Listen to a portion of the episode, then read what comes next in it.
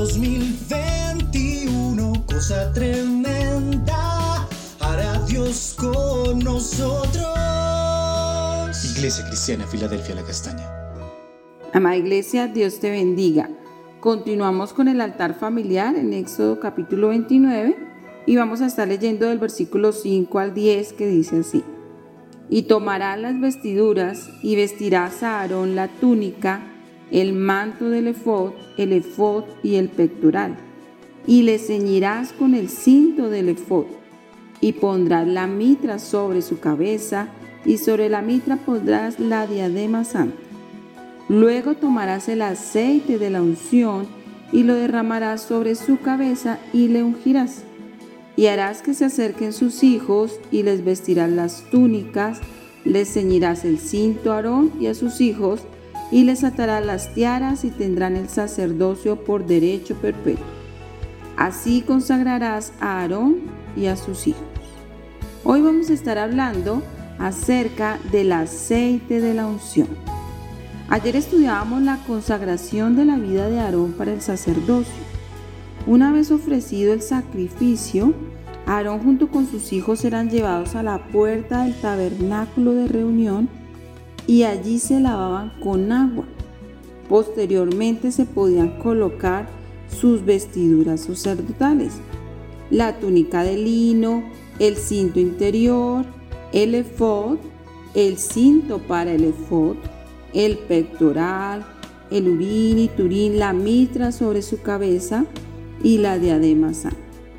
Después de tener toda su vestidura sacerdotal, se tomaba el aceite de la unción y era ungido por medio de él y para esto se derramaba sobre su cabeza. El derramamiento del aceite sobre la cabeza de Aarón era un acto simbólico que representaba la unción del Espíritu Santo sobre su vida, que había sido llamado y apartado por Dios para desarrollar esta labor. En Jesús tenemos un ejemplo especial y vamos a mirar en Mateo capítulo 3 versículos 13 al 17 que dice, entonces Jesús vino de Galilea a Juan al Jordán para ser bautizado por él. Mas Juan se le oponía diciendo, yo necesito ser bautizado por ti y tú vienes a mí. Pero Jesús le respondió, deja ahora porque así conviene que cumplamos toda justicia. Entonces le dejó y Jesús después fue bautizado y subió luego del agua y aquí los cielos le fueron abiertos y vio al Espíritu de Dios que descendía como paloma y venía sobre él y hubo una voz de los cielos que decía, Este es mi Hijo amado en quien tengo complacencia. Jesús se estaba preparando para iniciar su ministerio público y viene ante Juan para que le bautice conforme a la palabra en obediencia. Aunque Juan no deseaba hacerlo, finalmente le bautiza. Y cuando se levanta de las aguas, los cielos se abren y ve al Espíritu de Dios que desciende como paloma y venía sobre él. Jesús, aunque era el Hijo de Dios, al iniciar su ministerio terrenal, lo hacía como un hombre. Por lo tanto, con su ejemplo nos enseña que así como en el Antiguo Testamento el sumo sacerdote debía ser ungido, Jesús también debía ser lleno del Espíritu Santo para desarrollar su labor. Y esto sería muy pronto. Él necesitaba el poder que provenía del Espíritu para actuar. Esto mismo sucede con nosotros hoy y con su iglesia. Y es el ejemplo que Jesús deja a sus discípulos y lo vemos reflejado en el libro de los Hechos. Después que Jesús fue alzado al cielo, los discípulos descendieron a Jerusalén para esperar allí el bautismo con el Espíritu Santo.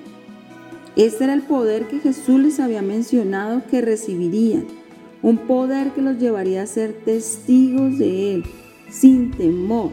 Y así sucedió. El día de la celebración de la fiesta del Pentecostés, estando todos unánimes juntos, vino del cielo un estruendo como de un viento recio que soplaba, el cual llenó toda la casa en donde estaban sentados. y cada uno de ellos fue lleno del Espíritu Santo. Así como sucedió con los discípulos, hoy necesitamos la llenura del Espíritu Santo para ver al Señor obrar milagros, sanidades y prodigios, para que sin temor podamos salir a compartir a otros de Jesús, para que sus señales nos acompañen y muchos crean en Él. Este poder que nos conduce a ser testigos en todo lugar. Esto es lo que representa este aceite derramado sobre la vida de Aarón y que hoy nosotros podemos recibir por medio del Espíritu Santo, por ser hijos de Dios. Pero debemos anhelar ser llenos de su Espíritu, estar en comunión con Dios y pedir una llenura especial para el cumplimiento de su llamado sobre nuestras vidas. En la historia de la iglesia vemos el ejemplo de muchos hombres y tenemos el de William Seymour. Él anheló la llenura del Espíritu Santo, el cual vino sobre su vida con un despertar y un avivamiento que se extendió a muchos lugares de manera sorprendente. Hoy, Dios nos habla de la llenura del Espíritu para que como sus hijos, como su sacerdocio santo, podamos ser revestidos de su poder para ver al Señor obrar de manera poderosa en medio nuestro. Y vamos a orar y a pedir la llenura del Espíritu Santo de Dios sobre cada una de nuestras vidas. Vamos a orar. Padre, te damos gracias en el nombre de Jesús. Señor, y venimos delante de tu presencia y te pedimos como iglesia, como tus hijos, que tú vengas sobre nosotros, que nos visites. Queremos ser llenos de tu Espíritu. Queremos recibir ese poder que proviene del Espíritu Santo de Dios para ser testigos, para hablar a otros, para anunciar tus poderosos hechos, para compartir tu palabra, Señor. Te damos gracias, Padre, porque tú lo has prometido a tu iglesia y creemos que tú lo derramarás sobre cada uno de nosotros.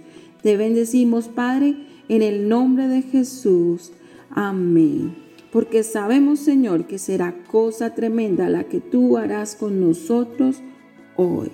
Amados, Dios les bendiga. En 2021, cosa tremenda Dios con nosotros. Iglesia Cristiana Filadelfia La Castaña.